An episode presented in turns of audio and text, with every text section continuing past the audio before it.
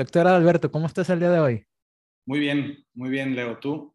No, muy bien. Este, pues muchas gracias por tu tiempo. Creo que el tema que te había propuesto de repente está como que un poquito, pues, ¿qué te voy a decir? Está un, e, es un tema nuevo porque fíjate que a mí me gusta hacer la tarea. Y cuando me dijiste, va, vamos a grabar sobre el Botox, me puse a buscar en, en Google. Entonces en Google hay algo que se llama Google Search. Entonces buscas una palabra y ves el tipo de popularidad, ¿verdad?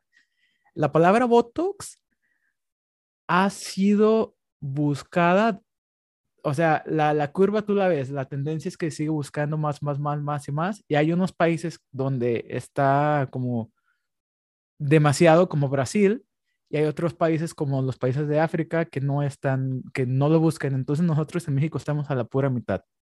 Entonces, quiero que me digas, tú aprendiste esto cuando estabas en, tu residencia de cirugía oral y maxilofacial, entonces tú ya estás acostumbrado a tener ese tipo de conversaciones con algunos pacientes.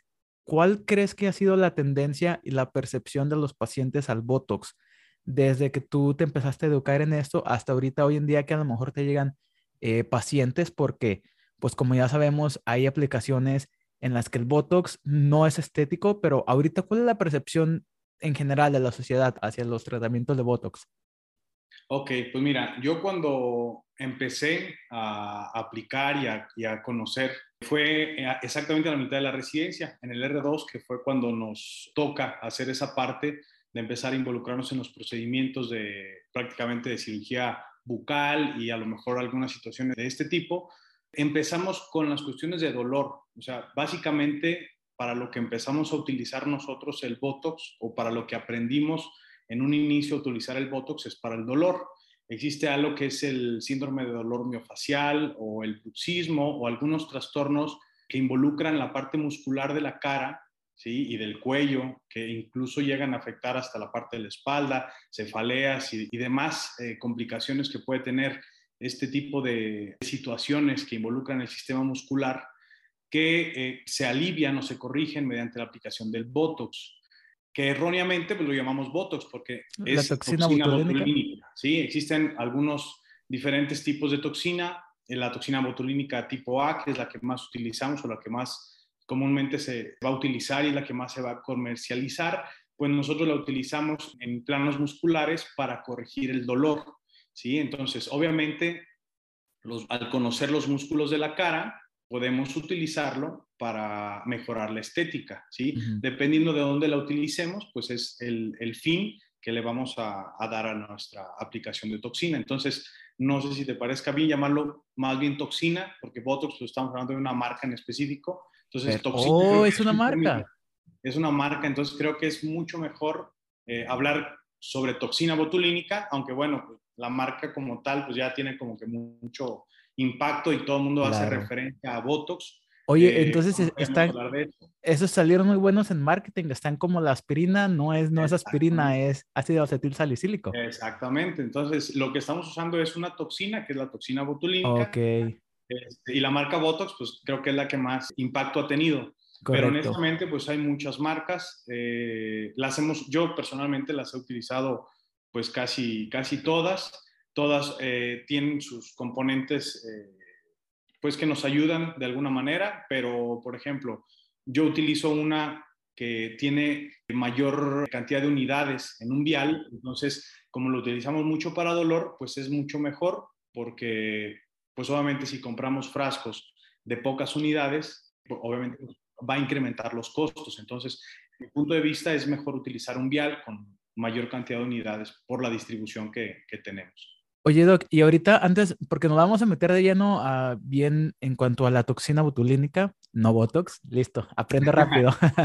nos vamos a meter de lleno a esto, pero me da curiosidad, ¿cuál es el approach que tienes tú con los pacientes? O sea, estoy seguro que ya te debió de haber llegado la pacientita que está en sus 40, 50 años, a lo mejor divorciada, a lo mejor quiere como rejuvenecerse de alguna manera y que te llega como con la recomendación de la comadre, de la prima, de la hermana que se empezó a poner el Botox. Tú estás viendo que esta tendencia está cambiando y a lo mejor tú ya puedes notar que como más hombres están como abiertos a la posibilidad del Botox. ¿O tú cómo has visto esta nueva tendencia? Mira, honestamente, yo creo que no es una cuestión de género, es una cuestión de gusto.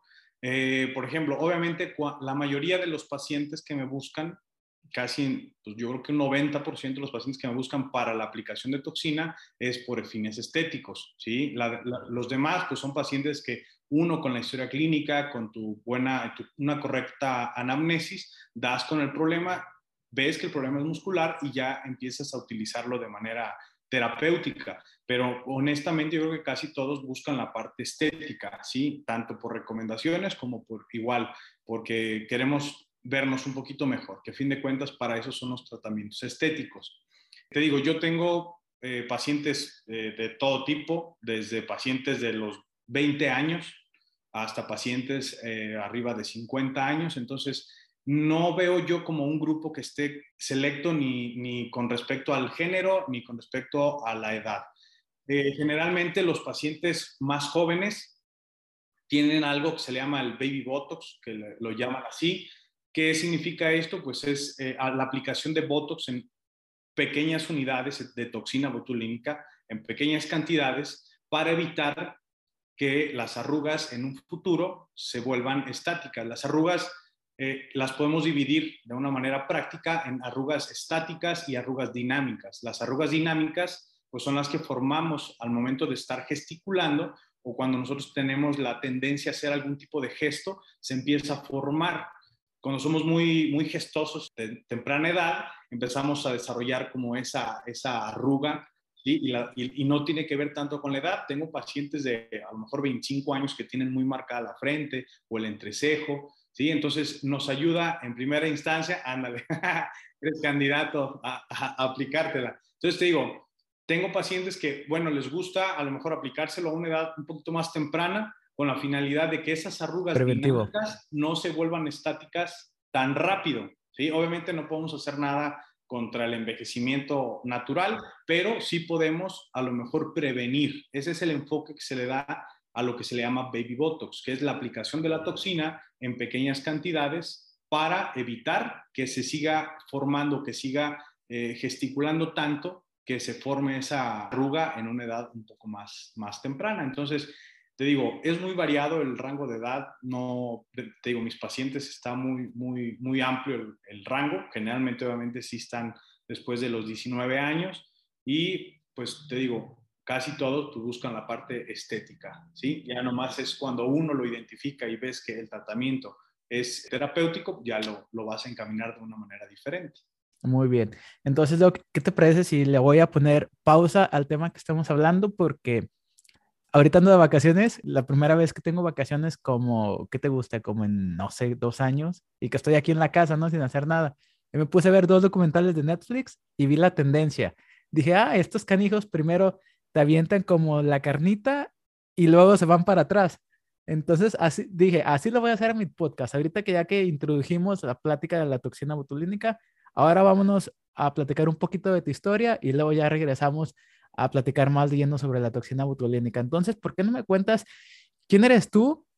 Porque pues eh, obviamente eres un cirujano oral y maxilofacial y yo respeto mucho a ustedes porque el proceso de selección es muy complicado entonces, mm, yo he notado que hay mucha como popularidad entre esta especialidad, entre las personas que me están escuchando. Entonces, ¿por qué no nos cuentas un poquito tu historia? ¿Cómo fue tu vida como un estudiante dental en la odontología general? Y a lo mejor, ¿cómo fue que te empezaste a perfilar para esta especialidad? Ok, pues mira, yo estudié en Guadalajara, en la Universidad de Guadalajara. Fuiste compañero de Pau, ¿no? fui compañero de, de Pau, de Odontoblog. Ahí aprovechamos para mandarle un, un, un saludo. Ah, ella es la madrina del podcast. Ella fue la que me dijo, inicia un ah, podcast. Ah, bueno. Excelente.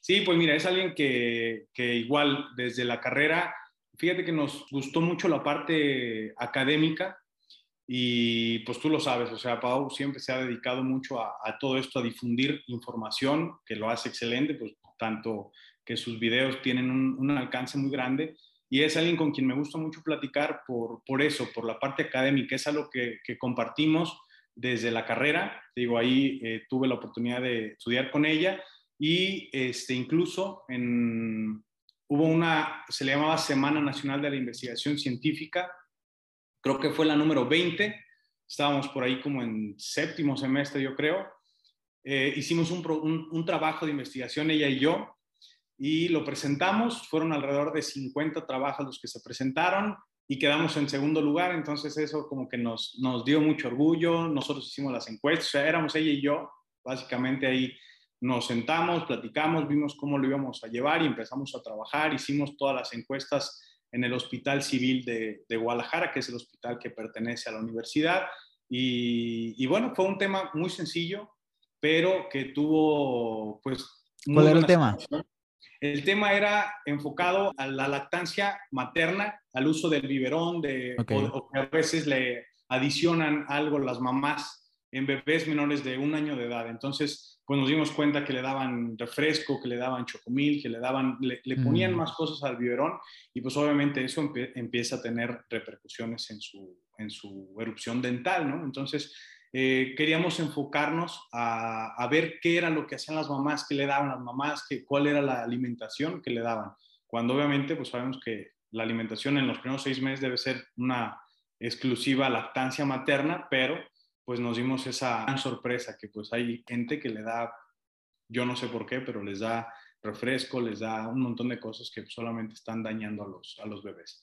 Entonces, este, te digo, fue algo sencillo, pero pues lo hicimos mm, pues con muchas ganas, se notó porque pues estuvimos ahí en los tres primeros lugares, después presentamos el proyecto ya como un trabajo oral y fue donde pues, nos logramos el, el segundo lugar.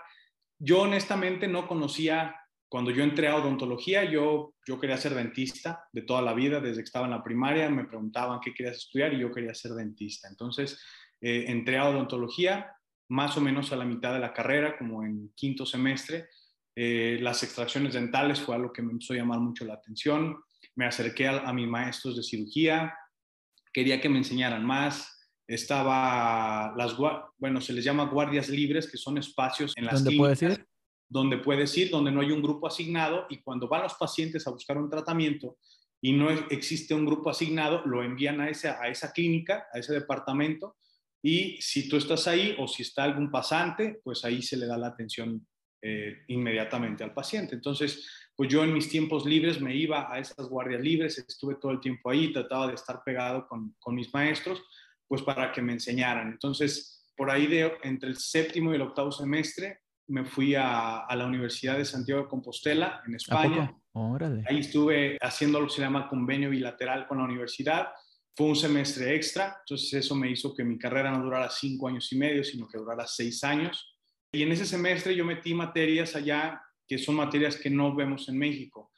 Dentro de las que vi fue neurofisiología aplicada, este, patología eh, maxilofacial, fue otra que se llamaba diagnóstico por la imagen de patología maxilofacial. Entonces son materias que a mí me llamaron mucho la atención y empecé a acercarme a mis maestros que eran cirujanos maxilofaciales. Entonces pues me llamó la atención, entré a una fractura de mandíbula, pues vi cómo o me llamó mucho la atención y fue cuando dije, ¿sabes qué? Yo quiero dedicarme a esto, esto es lo que me gusta y este, pues ahí estuve todo el tiempo sobre eso, sobre eso, sobre eso, tratar, incluso había maestros que sabían esta inquietud mía, maestros de otras, de otras clases y le decía, ¿sabe qué doctor? Me invitaron eh, tal doctor al hospital, van a operar una fractura y pues quiero ver si me da la oportunidad de ir los maestros como que me veían con esa, con esa necesidad de ir a, ver, a ver sangre y me daban oportunidad, entonces me dejaban como un trabajo y me decían, bueno, tráeme tal tarea que es la correspondiente a la clase y pues te puedes ir. Entonces, eh, como que siempre traté de ya ir buscando todo eso.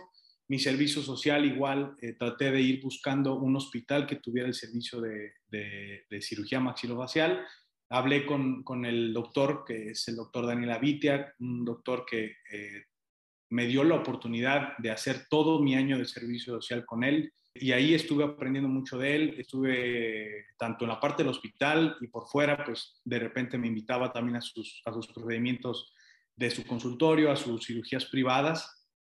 Y pues ahí estuve atrás de él, ahí tratando de buscar, pues aprender cada vez más sobre, sobre esto. Entonces, fue, como te digo, más o menos como en sexto, quinto, sexto, cuando, cuando descubrí que existía la cirugía maxilofacial y pues a partir de eso pues me enamoré de ella y pues gracias a Dios tuve la oportunidad de, de estudiar la especialidad como tal y pues de hacer lo que más, lo que más me apasiona, que es esto. Ok, entendido. Oye, entonces te iba a decir que le dieras un consejo a todos los chavos que están en la mitad de la carrera, pero literalmente hiciste como estuviste haciendo todos los check marks de que descubriste que te gustó, empezaste a pasar más tiempo ahí, fuiste muy, aquí en inglés se llama vocal, de que dices y dices y como que externalizas tus deseos y aparte le empezaste a invertir más tiempo. Entonces, ayer estaba platicando con otro invitado, el doctor Cabañillas, y fue lo mismo. Le dije, es que tú hiciste un loop de que primero te interesa, luego, este, obviamente pasas más tiempo ahí y luego te empiezas a ser más bueno y cuando eres más bueno te gusta más y lo que lleva que pases más tiempo ahí. Entonces, tú empezaste solo de la carrera y pues me imagino que no fue tan difícil para ti quedar en la, en la residencia, ¿o sí? No, hombre, al contrario, fue muy complicado. ¿En serio? Batallé mucho. Aquí en México, pues son dos procesos de selección.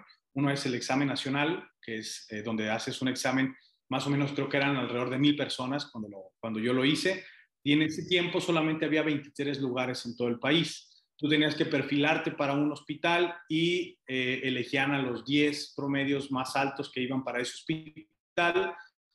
Y de esos 10 solamente se quedaban dos o tres, dependiendo la sede.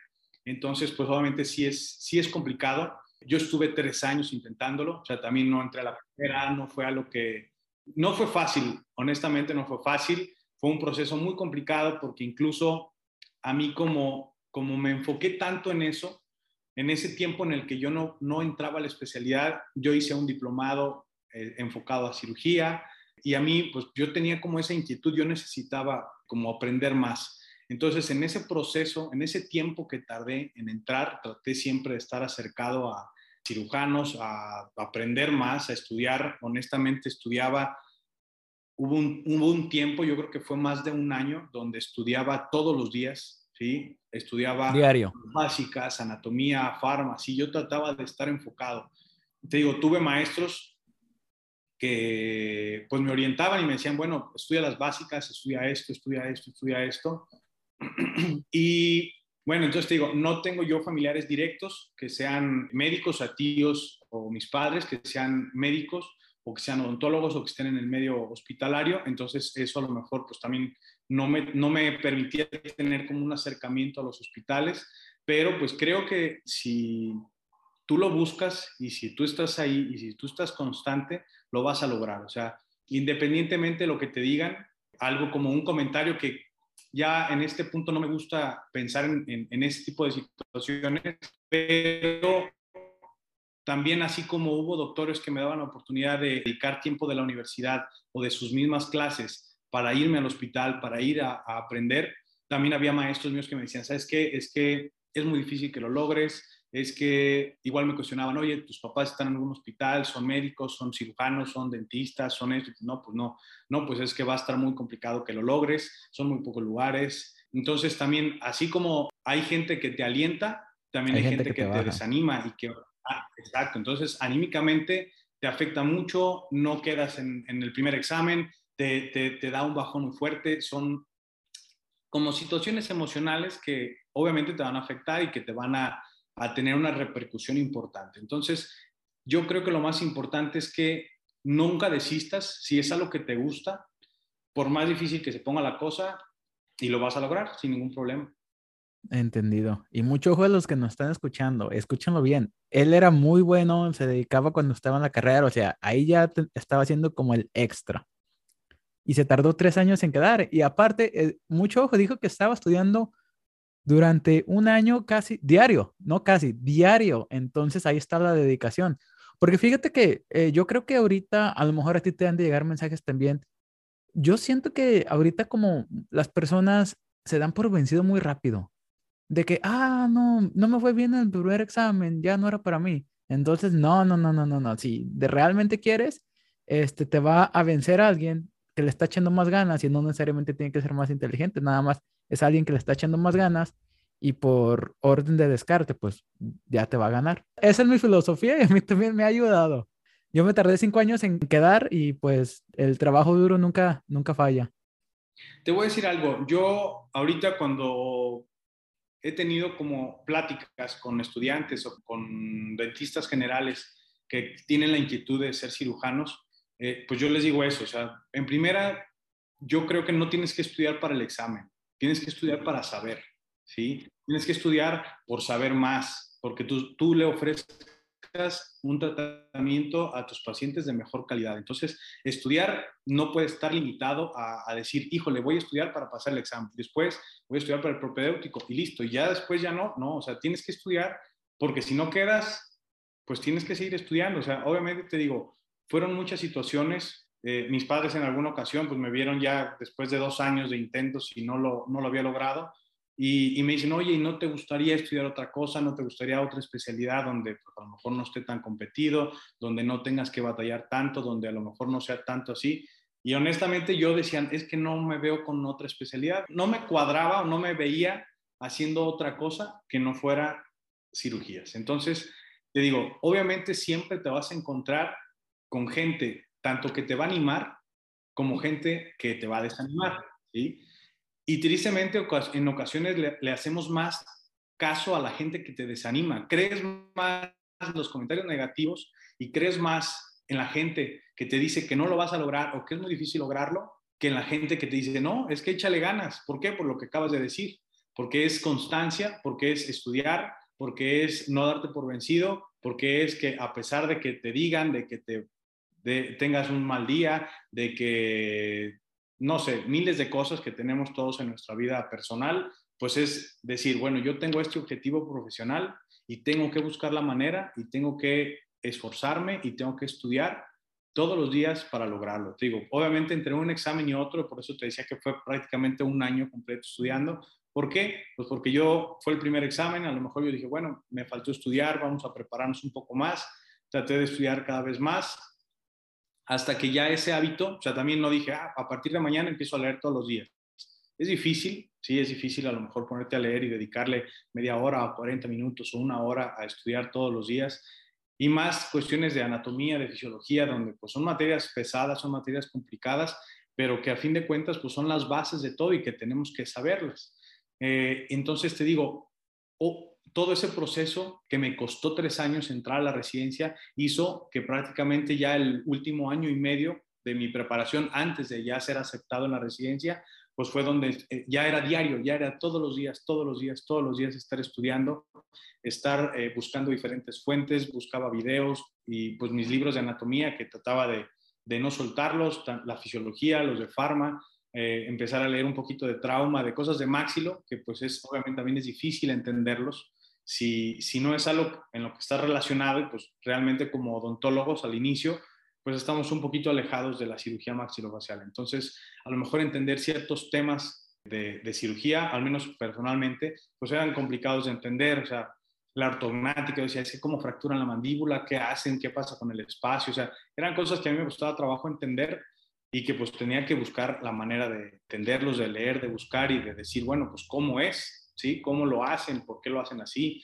Me iba a los congresos de cirugía maxilofacial, trataba de empezar a acercarme, o sea, busqué la manera siempre de tener un acercamiento con cirujanos y tratar de estar siempre ahí preparándome y leyendo. Te digo, fue un hábito que al final de cuentas, pues básicamente fue más de un año en el que ya lo hacía todos los días, todos los días de un tema diferente o de ya buscar un tema que decía, bueno, me gusta esto y que al final de cuentas se vio en la, en, el último proceso de selección, donde, pues bueno, ya había muchos conocimientos que decía, ok, esto ya lo sé, esto ya lo conozco. Entonces, para mí ya era enfocarme ya cuando entré a la residencia, enfocarme ya en aprender nuevas cosas ya en la residencia.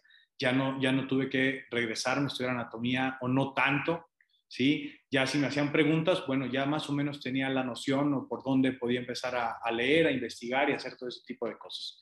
Entonces, eso me ayudó mucho en mi parte de, ya como, como residente, ya aceptado en la residencia, pues te digo, los conocimientos que tú tengas antes de la residencia, pues te van a servir para que puedas tener esa apertura a que te enfoques ya en empezar a, estudiar otro tipo de cosas. Entendido. Pues antes que nada, muchas felicidades porque pues no es fácil y creo que el consejo aquí es nada más que se pongan a analizar un poquito como que tu historia porque pues nada más es perseverancia, porque yo soy de las personas que cree que el talento es overrated, que el talento no funciona si, si no le echas nada de ganas. me da curiosidad porque ahorita te estoy escuchando y en mi mente, mi mente de no maxilofacial dice, ok, entonces llegó bien preparado a la residencia y en la residencia se la pasó bien. Entonces, cuéntame un poquito sobre la residencia porque, este, y te estás riendo, ya, ya sé más o menos para dónde vamos, porque yo he escuchado que en la residencia de cirugía oral y maxilofacial los tratan mal. Es, lo que yo he escuchado y, te lo doy desde mi punto de vista de, de dentista general y también este, en alguna ocasión hice ya un podcast con el doctor Armando Orozco y le dije, pero es que ¿cómo es posible que los tengan tomando decisiones muy importantes después de no haber dormido 24 horas, 30 horas? O sea, el, el cerebro, yo no soy cirujano oral y maxilofacial, pero yo sí sé cómo funciona la mente y sé que cuando te deprivas del sueño no tiene la misma capacidad cognitiva. Entonces, cuéntame un poquito sobre tu experiencia en la residencia. Bueno, obviamente ya cuando entras a la residencia, independientemente, digo, a mí me ayudó haber estudiado, pero no significa que fue fácil. En el R1, obviamente, tú entras y pues te das cuenta de que es un mundo diferente, es un mundo desconocido, es un mundo donde a nosotros como odontólogos es un paso muy importante, es un paso muy grande y es un paso muy complejo de pasar de la parte de la odontología a la parte hospitalaria. ¿Por qué? Pues porque es un adiestramiento que nosotros no tenemos en la carrera. Entonces, el llegar a un hospital y empezar a enfrentarte a situaciones ya, vas a ver pacientes de urgencias, vas a ver pacientes que no estás acostumbrado a ver, que a lo mejor en algún momento de, de la carrera, de la facultad, pues tuviste clases con un cirujano que te decía, bueno, pues me han llegado pacientes así, con algún trauma, con una fractura, que llegan en este estado, que llegan con un absceso, X. Tú te imaginas una cosa, cuando estás en la carrera y cuando estás fuera, tú te imaginas una cosa, ¿sí? Y ya cuando estás ahí y cuando tú tienes al paciente enfrente y cuando te exige conocer, ¿sí? Cuando tú ya tienes que estar ahí dentro de, cuando estás en una guardia, cuando estás solo, cuando te estás enfrentando ya a eso, ya es cuando dices, no puedo no estudiar, o sea, no se me permite no estudiar. Y te digo, independientemente de cómo sea el trato, aquí lo más importante es que tú digas, tengo que estudiar porque tengo que dar una buena calidad de tratamiento a mis pacientes. Tú no puedes eh, estar ahí y decir, ok, ya, ya entré a la residencia, el conocimiento pues me va a ir entrando solito, ya las cosas se me van a dar fáciles. Eso es una, una, algo que no es cierto y es algo que no pasa. Y creo que a lo mejor es tan complicado y tan duro en un inicio porque no tenemos ese adiestramiento hospitalario. Entonces, entrar ya a las guardias, entrar a, una institución hospitalaria donde ya se te exige un conocimiento mucho más amplio y pues obviamente ya es una especialidad médico-quirúrgica donde ya vas a, no sé, a llegar a un servicio de urgencias que te llama el fisiólogo, te llama el radiólogo, el cirujano general y te dice, ¿sabes qué? El paciente tiene esto, yo creo que esto te compete a ti como cirujano maxilofacial, ¿qué le vas a hacer? Entonces vas a tener a un médico general o a internos, a estudiantes de médicos internos, vas a tener a un urgenciólogo o vas a tener a otros especialistas de otras áreas de la medicina donde te van a estar viendo a ver qué opinas, a ver cuál es tu diagnóstico, cómo lo vas a manejar, ¿sí? Entonces, esa es la exigencia que tú debes decir, ok, tengo que estudiar para ser competente, ¿sí? ¿Por qué? Pues para poder ofrecer cosas y soluciones a, los, a lo que necesita el paciente.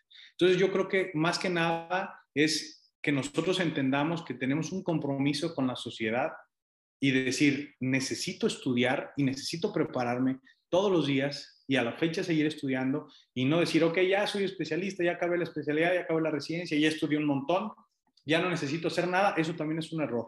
¿sí? No podemos quedarnos ahí, no podemos quedarnos en, pues ya acabé, ya hice y pues no necesito más. Eso yo creo que ese es el principal error, creerte que lo sabes, creer que no necesitas más, creer que no necesitas simplemente el consejo de un, de un amigo, de un colega.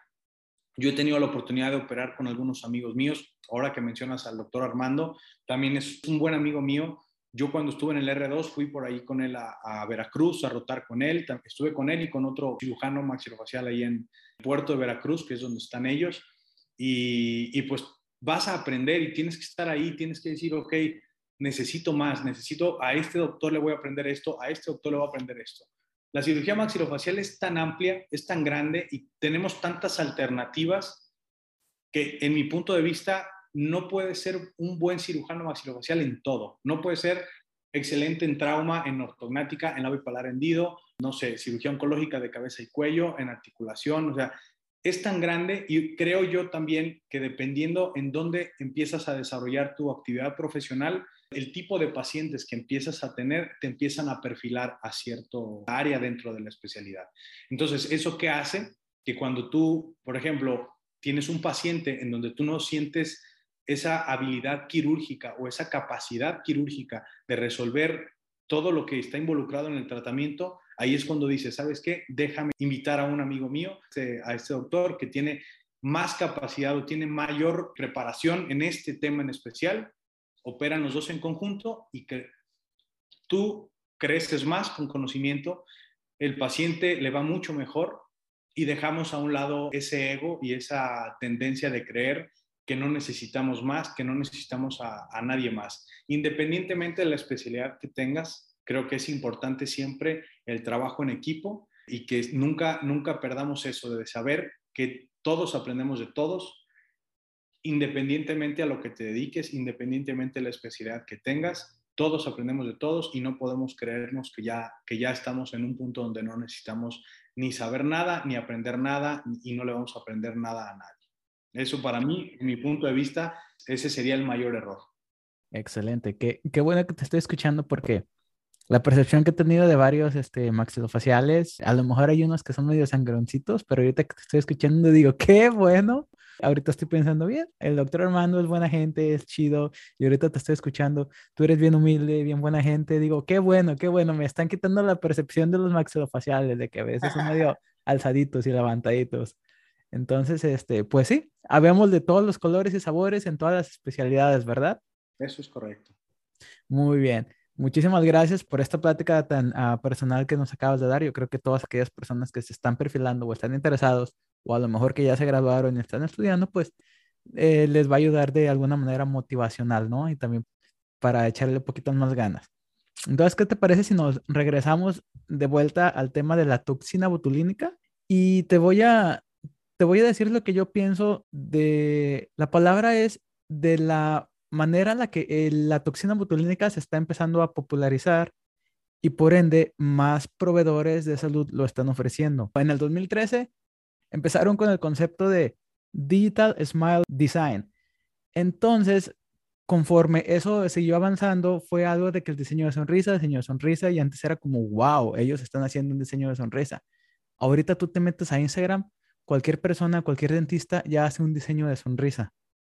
Y entonces te pones a analizar lo que están haciendo, o sea, ver las fotos y dices, esto, esto está horrible, esto ni, siquiera, ni siquiera tiene el concepto básico. Al principio, yo me imagino que la aplicación de la toxina botulínica era pues un, poquito como más del sector de las personas que se especializaban más, pero ahorita de vuelta, lo que pasó con el diseño de sonrisa, ya veo que muchísimas personas que a lo mejor no tienen las aptitudes o actitudes están ofreciendo la armonización uh, orofacial.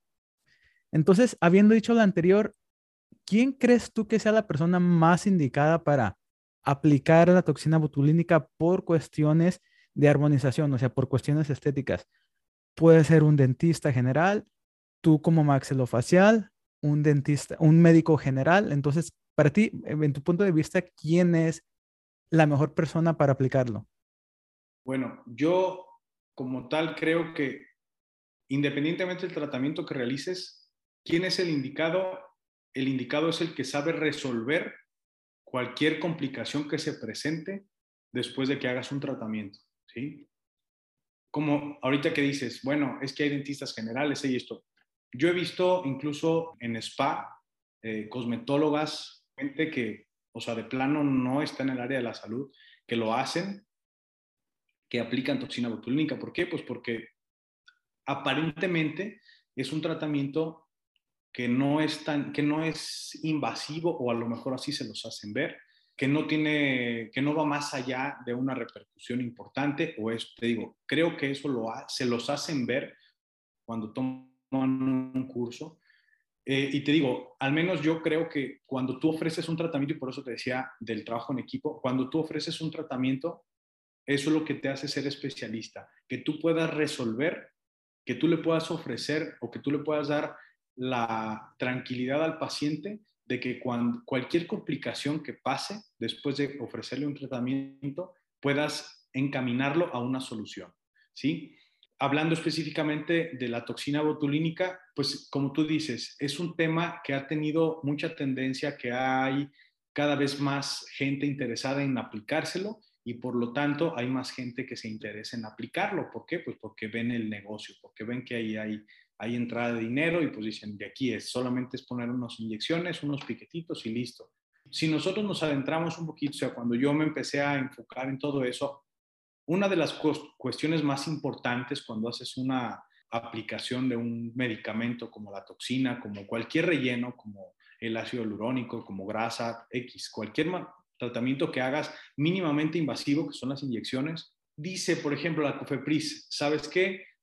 Las únicas especialidades que pueden realizar modificaciones faciales son la cirugía maxilofacial, la cirugía plástica y los otorrinos, ¿sí? Hablando de procedimientos estéticos. Eso lo dice la COFEPRIS, no lo digo yo, no lo dice alguien que tiene ahí como una percepción personal. Eso es algo que está como por norma.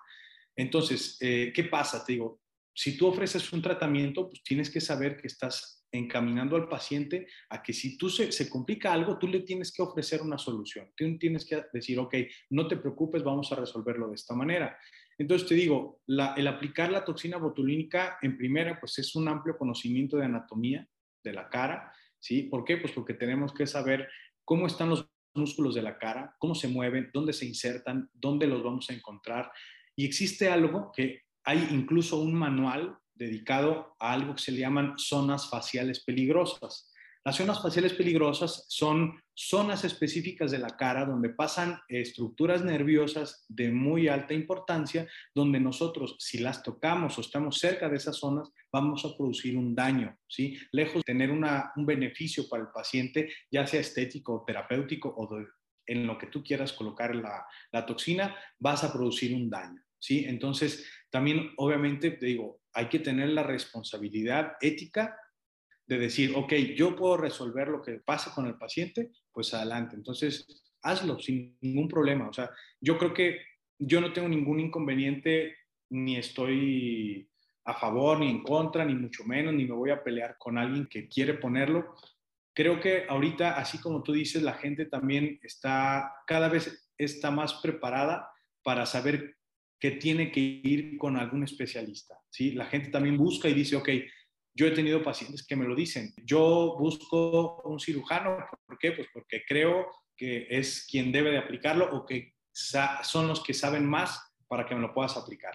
¿Sí? Entonces, eso es la respuesta o la aceptación que han tenido mis pacientes y que tratan de buscar eso.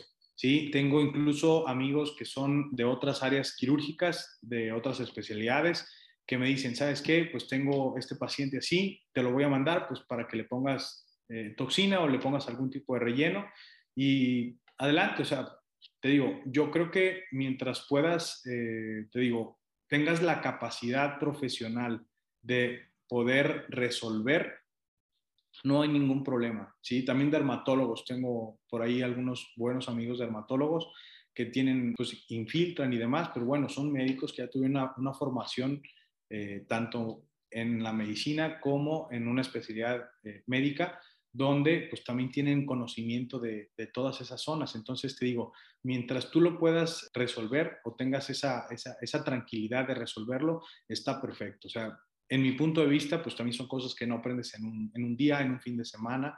Es mucho conocimiento, ¿sí? ¿Por qué? Porque te digo, es, es piel, es eh, músculos, es nervios, es huesos. Entonces, no nomás es piel, no nomás es decir, te quito arrugas. ¿Por qué? Porque si lo pones en zonas donde no, no debe de ir, sí le vas a producir un daño al paciente. Y sí he tenido pacientes que los, los veo y les causan una lesión a nivel nervioso de, regional. ¿Por qué? Pues por una mala administración o una colocación en una zona inadecuada. Entonces, digo, bueno, ahí creo que ya va más enfocado a, pues cada quien, tener la ética profesional de de poder ofrecer un, tratamiento de calidad. Porque mi pensamiento, Beto, es de que lo mismo que pasa con el diseño de sonrisa, ¿no? La armonización orofacial, de que ahora cualquier persona, no cualquiera, no, no, no voy a generalizar, pero se está popularizando y de que hay personas que a lo mejor van a un cursito en un fin de semana y ya creen que lo pueden hacer, pero esto se trata de, sí, o sea, quitar arruguitas, pero estás tratando de regresar la armonía facial que la naturaleza le ha dado a ese paciente. Y para regresar la armonía facial de la naturaleza, para imitar la naturaleza, disculpa mucho, pero yo no creo que en un fin de semana se pueda lograr. Que tú sepas que exactamente. Entonces, te, te, voy a comentar algo nada más, no sé si sepas, aquí en Estados Unidos hay The American Academy of Facial Cosmetic o Facial Aesthetic, no me acuerdo cómo se llama. Y hace poquito tuvimos a una dentista aquí que pone la toxina botulínica y también nos habló de eso. Entonces tengo como una idea generalizada de cuál es el proceso aquí. Te tienes que ir a certificar como a tres cursos de fin de semana. O sea, el primero es como pura anatomía. El segundo es como de maniquí. Y el tercero ya se aplican entre ellos, entre los que van. Entonces, esta chica, eh, esta dentista nos estaba diciendo que, o sea, ella tenía compañeros que eran cosmetólogos, que eran nurse practitioner. Aquí el nurse, nurse, practitioner está abajito que un dentista general, de, un médico general, perdón. Entonces, son como enfermeros que estudian más que una enfermería general. Este, médicos, es, cosmetólogos, plásticos. Entonces, aquí hay como, está como más amplio, pero al mismo tiempo está como más regularizado. Lo que ella nos decía que en el aspecto del negocio, si no te dedicabas a poner tanto, no te convenía, porque si comprabas poquitas unidades de toxina botulínica, las tenías que comprar caras. Y si las comprabas caras, pues tampoco no era que las pudieras cobrar tanto, porque toda esta gran gama de especialidades y áreas médicas lo estaban haciendo. Entonces, ¿por qué no nos cuentas qué es lo que tiene que hacer alguien en México o al menos en Latinoamérica? Si dice, ¿sabes qué? A mí me encanta, me apasiona, yo quiero hacer todo adecuadamente y como se debe de hacer pero no voy a irme a cirugía oral y maxilofacial nada más para aplicar toxina botulínica. ¿Qué, ¿Qué, es lo que puede hacer esa persona que está extremadamente apasionada y quiere hacer las cosas como se deben? Híjole, ahí sí me tomas por sorpresa. No, desconozco. No, no puedo opinar sobre otros cursos porque desconozco. No puedo saber de otras especialidades, eh, al menos en la odontología, pues creo que es complicado este, ¿Por qué? Pues porque, te digo, ya no estamos hablando o ya estás hablando de un sistema general de la cara, lo que tú mencionabas, es hacer una armonización facial. Eh, cuando hablamos de armonización facial, pues es modificar el mentón, es modificar los ángulos de la mandíbula, es darle mayor volumen a la cara, pero yo creo que para eso, o sea, no es inyectar, ¿sí? O sea, yo te puedo decir, ¿sabes qué, Leo? Quieres, este, no sé, modificar un, ángulo de la mandíbula, ok, vas a agarrar tu jeringa y lo vas a infiltrar aquí. Tú vas a decir, no tiene ningún sentido, ¿sí? Solamente metí mi jeringa, toqué hueso, lo puse por dentro del hueso, le dio volumen, o lo puse por fuera, lo puse subcutáneo, lo puse encima del hueso. Ya me dijeron cómo, no debe tener mayor complejidad. Eh, te digo, creo que está a lo mejor un poquito mal orientado o mal dirigido este tipo de situaciones porque como tú mencionaste, no puedes tratarlo en un fin de semana. ¿Por qué? Porque son un montón de cosas. Entonces, eh, todo este tipo de la armonización facial, pues va enfocado a lo mejor a tratamientos quirúrgicos y no quirúrgicos. ¿sí? Tengo pacientes que me han dicho, oye, es que me puedes infiltrar eh, botox en los labios porque los quiero muy grandes. Digo, es que el botox no es un material de relleno. Entonces, el inyectarte Botox en los labios no te va a aumentar el tamaño de los labios, ¿sí? Es, son cosas totalmente que a veces la gente tiene esa percepción errónea. Pero bueno, para eso van contigo, para eso van con un profesional, para que tú le digas, es que eso no se va a corregir con lo que tú tienes en mente. Eso también es importante, o para eso también es importante, pues la historia clínica, la cita de, de valoración, porque así el paciente te va a expresar qué es lo que busca y tú le puedes ofrecer una alternativa. ¿Qué pasa, por ejemplo, con los médicos u odontólogos que no están enfocados a la cirugía o que no son cirujanos? Un dentista general o un ortodoncista o cualquier otra especialidad en el área de la odontología no te puede hacer una modificación facial grande, no te puede hacer eh, a lo mejor eh, una mentoplastía, no te va a hacer una mentoplastía de avance, de reducción, ¿sí? Eh, ¿Por qué? Pues porque no tienen ese adiestramiento quirúrgico para lograrlo. pero pues como dices, en el área económica van a decir, pues yo no quiero que se, se me vaya el paciente, entonces le voy a poner ácido hialurónico en el mentón, pues para, para proyectarlo y para darle un poco más de armonía. Entonces ahí es donde ya empezamos a buscar como que otras alternativas que son las no quirúrgicas y empezar a colocar materiales de relleno. Personalmente, yo digo, bueno, si tú necesitas o si tú no tienes mentón y necesitamos modificar tu mentón, hay que cortar tu mentón, hay que hacer una, una cirugía de mentón y llevarlo a la posición correcta para tu rostro, ¿sí? Entonces, yo creo que eso a lo mejor va un poquito más eh, dirigido a ese tipo de cosas. Que dices, bueno, la mayor cantidad de gente que no quiere enfocarse a hacer procedimientos quirúrgicos, pues a lo mejor su uso o su capacidad de poder hacer un tratamiento de una modificación facial importante, pues está muy limitada. ¿sí? ¿Por qué? Pues porque no van a hacer ese tipo de cosas. No pueden colocar implantes nasogenianos, no pueden colocar implantes en ángulos de la mandíbula, no pueden hacer una, osteotomía de mentón, no van a hacer una ortognática, no van a hacer un montón de, tratamientos que los va a hacer una persona que tiene todo ese, ese adiestramiento y ese conocimiento. Entonces, para mí, yo cuando digo, ok, vamos a hacer una armonización, necesitamos, no sé, corregir sonrisa gingival, vamos a, hacer un poquito más, bajar tu mentón, hacer un poquito hacia adelante, darle más proyección, hacer más larga tu cara. ¿Por qué? Porque el tercio inferior de tu cara está más corto con respecto al tercio medio. Entonces vamos a tratar eso, sea, por eso se llama armonización. Hay que buscar armonía en la cara, hay que buscar que eh, los tercios de la cara sean simétricos, que tu lado izquierdo con tu lado derecho sean lo más simétricos. ¿Sí? Entonces ahí es cuando tenemos que empezar a buscar y que ese conocimiento no te lo va a dar un fin de semana, ¿sí? no te lo va a dar algo que tú digas, es que nada más con inyecciones lo voy a lograr. ¿Por qué? Pues porque las inyecciones son tratamientos que son temporales, que no van a pasar de ocho meses, un año, y que obviamente pues van a, van a tener este, otro tipo de situaciones. Ahora, he tenido casos, no personalmente, pero sí he tenido contacto con algunos cirujanos que tienen eh, casos donde hacen una rinomodelación, donde les inyectan ácido hialurónico en la nariz y demás, y pues ha habido casos de necrosis de la punta de la nariz, donde colocan ácido hialurónico en los labios y hacen un bloqueo de la arteria labial, entonces causan isquemia y causan necrosis del labio. Entonces, yo creo que eso es algo que también tenemos que tenerlo bien, bien, bien clarito. O sea, imagínate tú dices, ok, estoy poniendo labios, estoy haciendo un inyectar y eso es algo muy sencillo, pero ¿y si le pegas a la arteria y si le das al nervio y si haces esto, qué vas a hacer? ¿Sí? Te aseguro que ibas a decir, híjole, quisiera ¿Para qué me metí aquí? Sí, y te aseguro que van a decir, quiero dar todo lo que me he ganado poniendo labios o poniendo ácido o poniendo toxina porque alguien me resuelva esto, porque no me vaya a demandar el paciente, porque no me vaya a meter en un problema que va a ser más grande, porque vas a llegar a tu casa y vas a, no vas a dormir y no vas a estar tranquilo y vas a estar dando vueltas en la cama y decir, ¿por qué lo hice? ¿Por qué lo hice? ¿Por qué lo hice? Y te vas a reprochar. Entonces, yo, yo les digo, o sea, hablando de cualquier procedimiento, o sea, simplemente el realizar una extracción de un tercer molar. He tenido casos donde eh, me han referido a algún paciente porque están quitando un tercer molar y fracturan la mandíbula. El hecho de ser cirujano maxilofacial, aparte de que vas a minimizar esos riesgos, si en algún momento a mí me llega a pasar, o yo creo que le pasa a cualquier cirujano, pues ¿qué va a pasar? ¿Sabes qué? Mira, pasó esta situación, se ya estás aquí. Mandíbula, vamos a resolverlo de esta manera, ¿sí? Y al paciente le vas a dar una solución y tú vas a resolver tu complicación. Y eso te estoy hablando de un tema específico, algo que se me viene a la mente, este, pero bueno, te digo, puede ser cualquier tema, cualquier tema, absolutamente cualquier tema.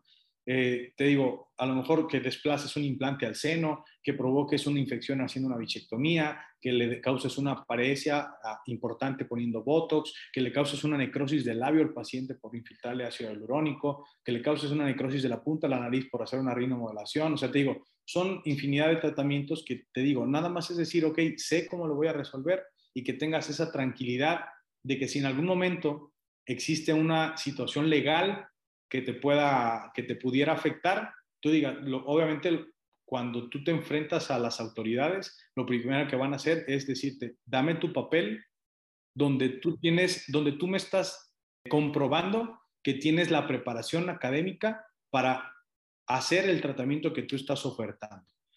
No lo puedes hacer y si no lo puedes demostrar, desde ahí creo que ya ya va a estar complicado. Te digo, honestamente, ah, digo, no me gusta opinar sobre si alguien más lo hace, cuestión de cada persona, eso es algo que independientemente de la opinión de, o de mi opinión personal, pues cada quien es libre de hacer el tratamiento que quiera y que quiera hacerlo, pero pues te digo, al menos yo en, mi, en, mi, punto de vista, pues tengo esa tranquilidad de que si en algún momento pues tengo una, una complicación o tengo alguna situación que tenga que resolver, pues vamos a poder resolverla sin ningún problema. Entendido. Muy bien, muchísimas gracias y creo que la lección aquí es que si a lo mejor un paciente te está preguntando, hay una sola palabra que te puede salvar de problemas y es referir. Porque pues al final de cuentas, este, como tú dijiste, y, me gustó mucho lo que dijiste, al final de cuentas es que vas a tener la tranquilidad de poder dormir bien en la noche, porque si te estás metiendo en cosas que no estás como, que no dominas también, este, estadísticamente te va a pasar alguna complicación y ahí es donde no vas a poder dormir. Mejor hay que referir a los que sí están certificados. Entonces, ¿qué te parece si te nos explicas un poquito sobre las aplicaciones de la toxina botulínica ya para pues darle como aterrizar este tema porque a pesar de que nosotros como dentistas generales a lo mejor no somos aptos o no tenemos la mejor preparación para aplicarla, es importante que tengamos que saber los usos y las indicaciones en cada caso. Entonces, corrígeme si me equivoco. ¿Existe la aplicación para el tratamiento del bruxismo y de pues, y problemas musculares? y pues el otro ya sería meramente de armonización orofacial, ¿no es así? ¿Existe algún otro uso que esté perdiendo? Pues no, básicamente sí. O sea, la toxina botulínica tiene como esas dos finalidades, la cuestión estética y la cuestión terapéutica. ¿Qué te parece nos explica la función terapéutica? Porque yo cuando estuve en la carrera únicamente recibí una sola clase y era la clase de cirugía oral maxilofacial o eh, cirugía avanzada, no me acuerdo, pero era un maestro como maxilofacial nada más nos dio una sola clase sobre toxina botulínica y ya. O sea, yo como dentista fue lo único que aprendí, una clase de, una hora. Entonces, ¿qué te parece si, si nada más nos refrescas poquito? O sea, ¿cuál es, la, cuál es el uso en cuanto al bruxismo? Ok, mira, en el bruxismo, por ejemplo, sabemos que existen los músculos de la masticación, el temporal, el macetero, y que incluso no nomás los músculos principales de la masticación, ¿sí? sino músculos secundarios que están involucrados cuando tenemos un paciente con bruxismo, generalmente el componente detonante o lo que causa el bruxismo es el estrés. ¿sí? Entonces, cuando nosotros tenemos un paciente que es muy aprensivo o que tiene esa tendencia a apretar los dientes, porque la mayoría de los pacientes también lo hacen por la noche, no lo hacen de manera consciente, ¿qué va a pasar? Que va a existir una fatiga muscular. ¿sí? Si tú, yo les explico de esta manera a mis pacientes, si usted viene con una pesa y lo agarra eh, y, la, tienes sostenida por tres días o cuatro días o diez días o un mes o dos meses, ¿qué va a pasar con tu brazo? En primera se va a cansar, en segunda te va a doler y en tercera va a crecer. ¿Sí? ¿Por qué? Por una sobreestimulación muscular. Entonces, si nosotros empezamos a apretar demasiado los dientes, empezamos a tener esa afectación, principalmente en los músculos eh, que están involucrados de manera directa en la masticación. Los mayormente afectados, los maceteros, los temporales e incluso los pterigoideos. Entonces, ¿qué pasa? Una mayor facilidad de hacer esa aplicación terapéutica, pues los maceteros, ¿sí? En los maceteros, pues una manera de tratar el bruxismo Incluso hay situaciones donde el paciente se le ve la cara un poco más cuadrada. ¿Por qué? Pues porque esa estimulación del macetero hace que crezca el músculo y tiene obviamente esta, esta situación estética donde la cara se ve como más tosca, ¿sí? Por decirlo de alguna manera. Entonces, ¿qué pasa? Que nosotros al, al aplicar la toxina botulínica vamos a relajar ese músculo y va a ayudar a perder tonicidad. Entonces, de alguna manera eso beneficia tanto en la cuestión terapéutica como en la estética. ¿Sí? ¿Por qué? Porque al momento de que nosotros aplicamos esa, esa toxina en el músculo, va a relajarlo, al relajarlo pierde tensión, al perder la tensión va a perder ese o va a dejar de doler porque ya no lo estamos presionando o no lo estamos tensando tanto y al perder volumen hace que se vea más estético o que se vea menos tosca la cara. O sea, pues es un... Oye, y vamos a suponer que yo como dentista general tengo un paciente, ¿verdad? Que el paciente está padeciendo bruxismo. ¿Cuál es el momento adecuado que tú recomiendas que referirlo a ti? O sea, de repente a lo mejor tengo que primero empezar a poner una guarda este, miofuncional o directamente este, referirlo para considerar la aplicación de la toxina botulínica? ¿O, tú cómo, tú cuál crees que sería como el approach perfecto o el adecuado en cuanto a un paciente que, que sufre de bruxismo? Ok, mira, te voy a dar mi manejo. Yo no sé si sea el, el ideal o el adecuado pero a mí, a mí me da resultados. Eh, en el manejo de trastornos articulares, directamente de la articulación temporomandibular y en los componentes musculares, como es el síndrome de dolor miofascial o una fatiga muscular por una estimulación eh, constante o crónica, ¿qué vamos a hacer? En primera, pues tratar de educar al paciente. En mi punto de vista, hay que ir escalonando los tratamientos. No podemos eh, de inicio llegar y luego, luego empezar a colocar medicamentos. Entonces hay que empezar a tratar de modificar algunas situaciones en el paciente. Eh, como tú mencionaste, un guardo oclusal, un guardo oclusal no es un acetato en boca, no debemos a lo mejor de quitarnos esa, como esa idea en la cabeza de que agarrar un modelo, ponerle un acetato del número que quieras y ponérselo al paciente y decirle, úsalo de por vida, eso no es una, eso no estamos haciendo nada al paciente. Lo vamos a hacer dependiente y le estamos colocando algo en la boca, simplemente si nosotros tenemos algo en la boca, vamos a estar todo el tiempo como ahí tratando de buscar qué es, tratando de sacarlo con la lengua. ¿Por qué? Porque es algo ajeno a lo que tenemos normalmente en la boca. Entonces, eh, imagínate tener ese acetato por un tiempo prolongado. En mi punto de vista, colocar un guardo oclusal bien hecho o enfocado a hacer una terapia neuromuscular tiene que ser por un tiempo corto de tiempo. ¿Por qué? Porque no podemos crearle al paciente una dependencia al guarda. He tenido pacientes que llegan con un estrés importante y me dicen, es que necesito un guarda porque ya tengo ocho años con mi guarda y, no lo encuentro o ya se me rompió y eso les provoca un estrés que dices, no, o sea, espérame, tú naciste sin guarda, tú no necesitas un guarda, tú necesitaste una terapia corta o necesitas hacer una terapia corta con un un dispositivo miofuncional que, se va, que va a través de los dientes para aligerar la carga de la masticación. Entonces, pues desde ahí creo que hay que empezar a hacer como el correcto abordaje. Uno, entonces, eh, educar al paciente o tratar de buscar eh, adecuar algo a que podamos resolverle al paciente. Dos, bueno, ya si nosotros vemos un primer estadio donde decimos, ok, vámonos de lo más, de lo menos, perdón, a lo más. Vamos a empezar con colocación de fomentos. Yo, a mí me gusta mucho colocar fomentos, eh, empezar a, a lo mejor manejar un poquito de dieta, manejar algún antiinflamatorio, ¿sí? Dependiendo si está enfocado solamente a la cuestión muscular o ya hay un involucro de la articulación. ¿Por qué? Pues porque obviamente hay que acordarnos que si nosotros hacemos mucha presión al cerrar la boca, pues va a haber una presión constante a nivel articular, en la articulación temporomandibular. Esto va a producir que se inflame la articulación y vamos a crear un componente importante, porque ya no solamente es la situación muscular, sino ya se volvió un, problema muscular y un problema articular. Entonces hay que empezar a atacar esos problemas y hay que empezar a identificar y saber y diagnosticar correctamente si es un problema articular o un problema muscular. Entonces, te decía, es importante saber que si nosotros tenemos un trastorno muscular específico, nosotros podemos utilizar de manera directa la toxina, sobre todo, te digo, en el músculo macetero y en el músculo temporal.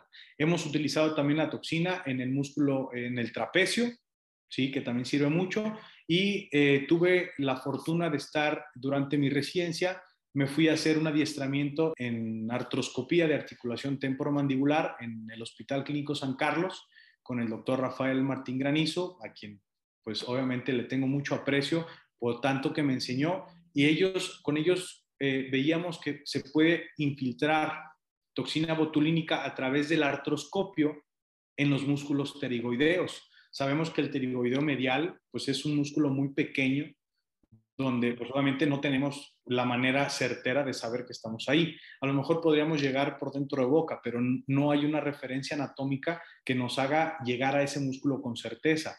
El pterigoideo eh, externo pues es mucho más fácil, ese sí es a lo mejor un poquito más sencillo, pero definitivamente tampoco. Pero lo que sí está involucrado directamente con la articulación es el músculo, el, el, pterigoideo medial. Entonces, a través de la artroscopía empezamos a ver que si existía una lesión directamente sobre el músculo pterigoideo, podríamos hacerle infiltraciones de Botox directo a través del artroscopio o ah, buscábamos alguna otra alternativa como era hacer eh, alguna miotomía a través del artroscopio. Pero bueno, hablando específicamente de la, de la toxina, podemos hacer infiltraciones directas. ¿Por qué? Porque estamos teniendo una visión directa del músculo. Entonces, tenemos la teoría de que dice que la acción del voto, de la toxina botulínica a nivel muscular, pues nos va a durar un promedio de 4 a 6 meses, 7 meses más o menos es el, el periodo de, de, acción que tiene la toxina botulínica a nivel muscular. Entonces, pues sabemos que si lo podemos colocar de manera certera, pues nos va a ayudar a modificar ese tipo de situaciones. Entonces, cuando ya se vuelve un problema crónico en un paciente donde ya la fatiga muscular es tan grande, pues obviamente es una acción terapéutica que le va a mejorar la calidad de vida del paciente. Me comentas que dura de cuatro a seis meses. Esto, cuando un paciente tiene algún problema de articulación temporomandibular o dolor de los músculos de la masticación, ¿tiene que seguir regresando cada seis meses para el refuerzo? ¿O es una cuestión de que lo aplicas una vez y luego vas a evaluar? Exactamente, hay que evaluar. Te digo, por eso era, es importante tratar de buscar que el paciente ya no sea tan dependiente o ya no tenga esas acciones que, lo, que le causan ese trastorno muscular. Entonces, si buscamos a lo mejor con el apoyo de un psicólogo, ¿sí? que empiece a tener terapias donde empiece a canalizar ese estrés diferente a estar apretando los dientes, ya corregimos el problema de raíz y ya no tenemos al paciente cada cuatro o cinco meses en el consultorio aplicándose toxina. ¿sí? El hecho de que sea un medicamento que lo apliquemos cada seis meses no lo hace inocuo o no lo hace que no sea como tan agresivo. Entonces hay que tratar de no hacer dependiente tampoco al paciente del Botox. ¿Sí? De no decirle cada, cada seis meses te quiero aquí para estarte aplicando toxina botulínica. Hay que dejarlo un poquito a que no sea tan dependiente de eso. O sea, no hay que hacerlos dependientes de un tratamiento, ni de la toxina, ni de un guarda, ni de, ni de venir a la consulta. ¿sí? Hay que hacerlo, que hay que buscar el problema y que el paciente se pueda encaminar a una terapia que le ayude a corregir de manera central el problema. Ok, perfecto. Muchísimas gracias. Entonces, ¿qué te parece si cambiamos ahorita de indicación? Porque ya nos explicaste que, pues obviamente hay un proceso en el cual se les aplica a los pacientes que tienen bruxismo y tienen problemas de articulación. Pero vámonos a la aplicación de no nada más de Botox, sino de fillers, porque fue algo que no tenía como en mi radar. Y este, recuerdo que hace poquito estaba escuchando un podcast sobre una chica que se dedica a hacer modelaje y la estaban entrevistando. Y le pregunta el host del podcast, le dijo, oye, ¿te operaste la nariz? Y él dijo, no, nada más me, me inyecté como unos, me inyecté algo en la puntita y como que, y y palabras más, palabras menos, se me respingó, así dijo. Entonces ya, ya no hubo la necesidad de, de, de hacer la, la rinoplastia. Entonces, ¿por qué no nos cuentas un poquito sobre la aplicación del Botox y de repente un poquito sobre los fillers? Pues como para armonizar la cara y darle una, un aspecto más, a lo mejor simétrico, a lo mejor más armónico y a lo mejor más proporcionado. Ok, mira, te decía, por ejemplo, cuando nosotros analizamos la cara, pues hay que, a mí me gusta analizarla por tercios, hay que tener siempre un orden. Entonces, si yo me enfoco, por ejemplo, en el tercio superior de la cara, es como donde mayormente vamos a ver involucrado el uso de la toxina. ¿Por qué? Pues porque la mayoría de los pacientes es donde dicen, es que arrugo mucho la frente, eh, arrugo mucho el entrecejo, las patitas de gallo, todo ese tipo de cosas es lo que busca en un inicio el paciente corregir. Entonces, en el tercio superior, en mi punto de vista, lo que mayormente está involucrado en las arrugas es la aplicación de la toxina. obviamente, si nosotros hacemos una terapia combinada, un tratamiento combinado con los rellenos, pues al paciente también le podemos dar como algo extra. ¿Qué significa? Que hay arrugas que están demasiado profundas y que el aplicarles toxina botulínica va a favorecer a que el músculo ya no se contraiga, pero no la va a borrar. Entonces, no podemos enfocarnos nada más a ponerle la toxina. Entonces, cuando vemos ya que, se, que existe ese, ese surco o esa arruga muy marcada, podemos hacer una terapia combinada. Podemos paralizar el músculo y podemos aplicar un poco de relleno para dar volumen y borrarla por completo. Tengo una pregunta. Y esta es una pregunta difícil porque fisiológicamente, pero explicado fácilmente, ¿qué es lo que hace un relleno? Un relleno, mira, dependiendo, lo puedes aplicar por debajo de la piel, lo puedes aplicar directamente en el músculo o lo puedes aplicar por debajo del músculo, pegado al periósteo. Entonces, dependiendo, cuando hablas de rellenos, pues hay diferentes densidades en el ácido hialurónico.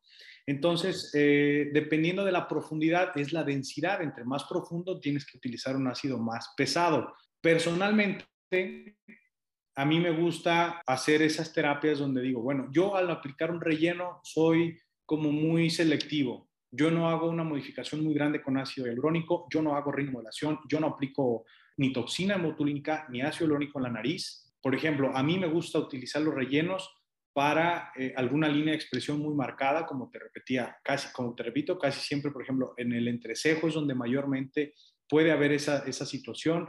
En alguna ocasión, en, algún, en el músculo frontal, puede haber a lo mejor alguna línea ya muy marcada, un músculo muy, muy, muy fuerte, donde eh, puede ser un, algo combinado que nos ayude a, a mejorarla. Las líneas de marioneta, ¿sí? alrededor de los surcos nasogenianos, también ahí está indicado el uso de un relleno. ¿sí? Y quizá lo mejor si quisiéramos hacer, te digo, para mí es como la cereza del pastel, ¿sí? Incluso en modificación cirugía ortognática, en una mentoplastía, en algo, en algo así quirúrgico, ya nomás es decir, ok, te voy a poner un poquito de relleno en esta zona de aquí para corregirlo, nada más. Pero no, no, me voy, no voy más allá. Yo no ofrezco una modificación facial tan grande aplicando solamente rellenos. ¿Por qué? Pues porque sé que eh, no, bueno, no soy partidario de eso. Simplemente, pues no, si no va con mi manera de trabajar, pues no, lo ofrezco y listo. Pero te digo, son muy buenos los rellenos. Si queremos dar volumen al labio, si queremos dar volumen al tercio medio, hay pacientes que a lo mejor son candidatos a cirugía ortognática, pero por una situación sistémica no los podemos operar. A lo mejor son hemofílicos o son alguna situación que dices, ok, no te puedo operar de cirugía ortognática porque tu situación fisiológica no me permite hacer una cirugía tan grande. Entonces ahí a lo mejor ya es donde podríamos empezar a buscar una alternativa con una mínima invasión como son los rellenos, pero no significa que, ni que los vamos a ofrecer de, primera línea y que no vamos a corregir todo con eso. Entonces te digo, hay eh, algo que se les llama las bunny lines, que son aquí alrededor de la, de la nariz, cuando pacientes que se ríen mucho y en esta zona de aquí contraen este músculo, entonces, ¿qué pasa? Que se producen líneas que a lo mejor no, les encantan, ahí hay que aplicar un poquito de Botox. Entonces, la toxina botulínica hay que aplicarla para relajar músculos, los rellenos, los fillers, el ácido hialurónico hay que aplicarlo para corregir esas líneas, esos surcos, esas zonas donde hay que hacer como nada más un pequeño detalle para que sea lo más estético posible. ¿Qué pasa muchas veces? Que hay gente que le tiene también miedo a los rellenos, a la toxina y demás. ¿Por qué? Porque dicen, es que me va a quedar, palabras textuales de mis pacientes, me va a quedar la cara toda estirada, sin expresión, voy a parecer como máscara. Entonces son, son cuestiones que el paciente ya te empieza a decir, ¿por qué? Porque lo vio en una persona que ya no le gustó. ¿Y qué te hizo? ¿Qué se hizo? Se puso Botox, se puso esto, se puso el otro, se puso rellenos. Entonces van a decir, yo no me quiero ver así en mi punto de vista, hacer ese tipo de este tipo de tratamientos de rejuvenecimiento facial es buscar acercarnos lo más posible a cómo estaba el paciente. Si tenemos un paciente ya de más de 40, 50 años, es a lo mejor ayudarle a ver cómo se veía el aspecto de su cara, a lo mejor unos años antes, pero no hacer una modificación tan grande. Te digo, al menos personalmente yo no lo ofrezco porque no creo que a mí no me gusta y pues te digo, al rato caes en esa situación. Oye, ¿y, ¿y por qué pasa eso? Yo me acuerdo que había una persona de la farándula de nombre, ni me preguntes, que leía horóscopos o algo así, pero total que la cara la tenía como bien, bien fea. Era todo menos una cara natural, nada de expresiones, se reía y nada más se levantaban un poquito las comisuras y listo. ¿Por qué pasa eso? Por el abuso, el abuso de los productos. Eso es. O sea, ¿qué pasa, por ejemplo, si nosotros hay que educar al paciente a decirle menos es más. Entre menos hagamos, te va a ir mejor. Yo prefiero aplicar en un paciente que nunca se ha colocado toxina. Yo prefiero aplicar no tantas cantidades, no, tantas unidades de, toxina en un inicio, en una primera cita, revalorar a los 14 días, porque el efecto de la toxina, independientemente de la que pongamos, hay unas que tienen un efecto eh, que se ve más a corto plazo, a dos o tres o cuatro días, y hay unas que eh, se ven un poquito a mayor cantidad de días. Pero en teoría, eh, la toxina botulínica tiene su efecto máximo alrededor del día 14, del día 15. Entonces, yo prefiero ver a mis pacientes a los 15 días y a lo mejor hacer un retoque en alguna zona donde me gustaría paralizar cierta zona que eh, colocar mucha cantidad mayor de unidades de toxina y que al rato diga, híjole, es que ya no puedo mover la frente y yo no quería esto. Entonces, no hay que buscar que un paciente se quede sin expresión, hay que tratar de ser lo más naturales posibles. Hay patrones donde hay que buscar cómo gesticula el paciente. Hay a lo mejor teorías que nos dicen, ok, en el entrecejo vamos a aplicar como una V en ciertos puntos, pero bueno, no todos los pacientes tienen la misma inserción, no todo el mundo tiene la misma, el músculo del mismo grosor. Entonces, no vas a aplicar eh, la misma cantidad de unidades. Si te vas, por ejemplo, al entrecejo, hay libros que te dicen, vas a aplicar entre 15 y 30 unidades. Tú estás hablando del doble, ¿sí? 15 a 30 es el doble de unidades. ¿Cuántas le vas a poner? Las que tú creas que el paciente le va a ir mejor. Si es un paciente que ya tienes de mucho tiempo y que siempre le manejas 30, 40, 50 toxinas en un grupo muscular, dices, ok, ¿cómo te, te gusta? ¿Te gustó el resultado? Sí, vamos a manejar el mismo patrón y vamos a manejar la misma cantidad.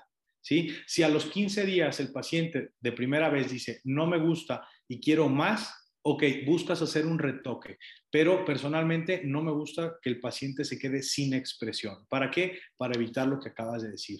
Sí, que en algún momento el paciente ya se ría y ya no se mueva más que 3 milímetros de la boca y listo. O sea, no, si se ríe, no se, no se le mueven los párpados, no se mueve la frente, no se le mueven las cejas. O sea, creo que ya ahí empezamos a salir de algo estético y empezamos a caer en situaciones que ya no son agradables y no son estéticas, honestamente, al menos en mi punto de vista. Menos es más. Me gusta tu approach de minimalismo.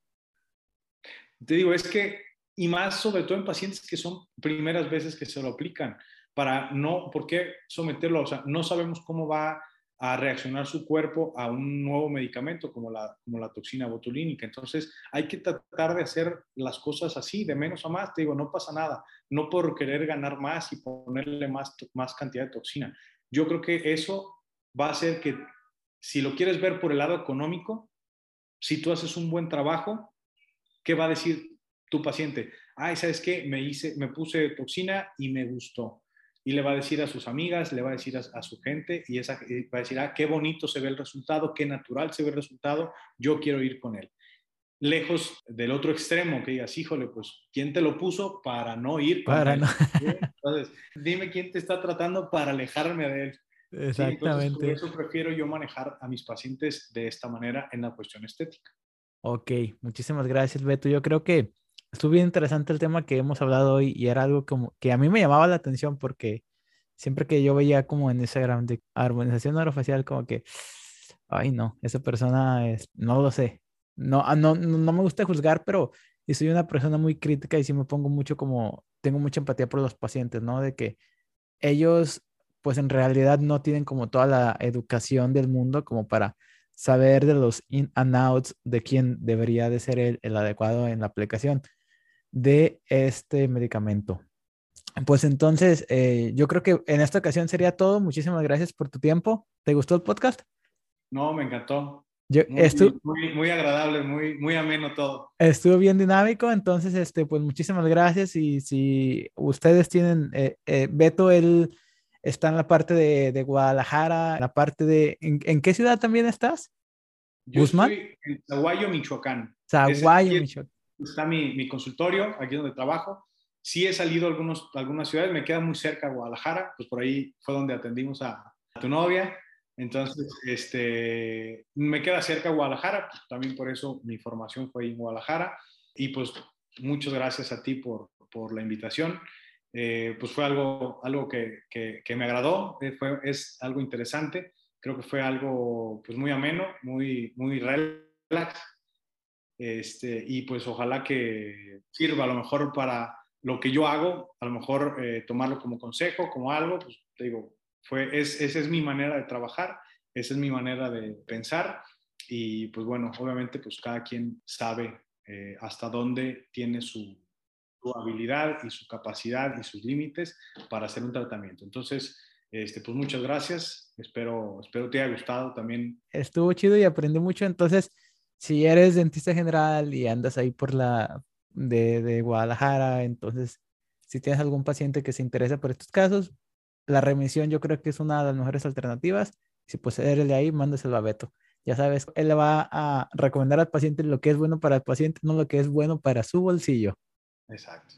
No, pues está muy bien, muchas gracias. Y pues igual, o sea, siempre me gusta estar abierto a, cualquier eh, duda, si tienen alguna otra duda, lo quieren manejar por cuestión, mejor por eh, directa o un mensaje y demás, con todo gusto. Siempre trato de estar ahí pendiente de los mensajes de redes sociales. ¿Para qué? Para, estar en, contacto con, con, tanto con los pacientes, porque a veces ellos tienen muchas dudas, como pues igual del mismo personal de salud, de algún colega que tenga dudas y pues igual siempre también les doy la, como esa puerta abierta de que si quieren participar en alguna cirugía, si tengo yo algún, algún procedimiento donde quieran entrar, pues tienen la puerta abierta, yo con mucho gusto, pues tienen las puertas abiertas de mi consultorio, en los hospitales donde trabajo, igual, siempre trato de tener esa, esa ventana abierta para los demás colegas.